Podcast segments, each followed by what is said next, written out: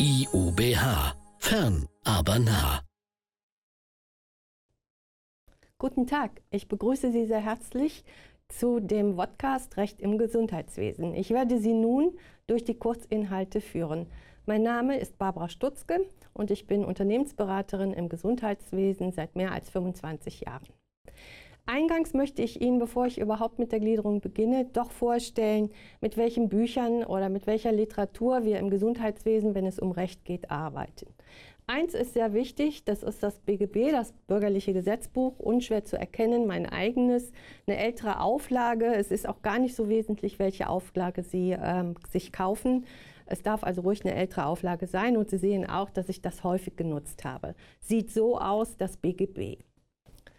Dann möchte ich Ihnen empfehlen, doch vielleicht zukünftig einmal ähm, ein anderes äh, Rechtswörterbuch nochmal zu beschaffen, nämlich den Kreifeld. Der Kreifeld ist die Bibel der Juristen.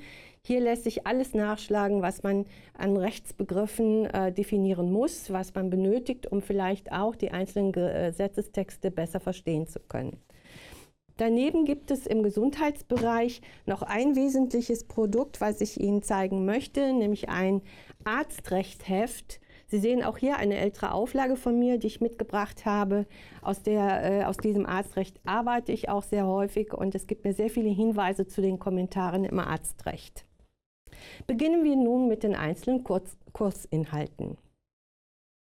Im Podcast 1 möchte ich Ihnen die Grundlagen, die Rechtsgebiete und das Sozialstaatsprinzip etwas näher bringen. Im Podcast 2 dann die einzelnen Leistungserbringer über alle Sektoren hinweg, die Anbieter und die Nachfrager. Im Podcast 3 dann die vertraglichen Arzt oder das vertragliche Arzt-Patienten-Verhältnis. Im Podcast 4 die vertragliche Leistungserbringung im Krankenhaus. Im Podcast 5 dann die Versorgung und der Umgang mit Waren, mit Arzneimitteln und den Medizinprodukten. Im Podcast 6 dann die begrenzte Handlungsfreiheit im Gesundheitswesen sowie die Werbeverbote, insbesondere das Heilmittelwerbegesetz.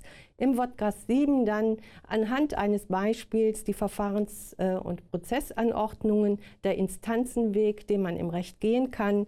Dann im Podcast 8 die Reformprozesse und der europäische Einfluss.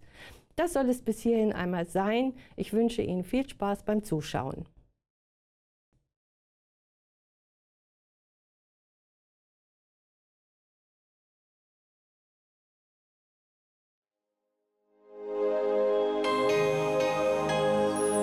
IUBH. Fern, aber nah.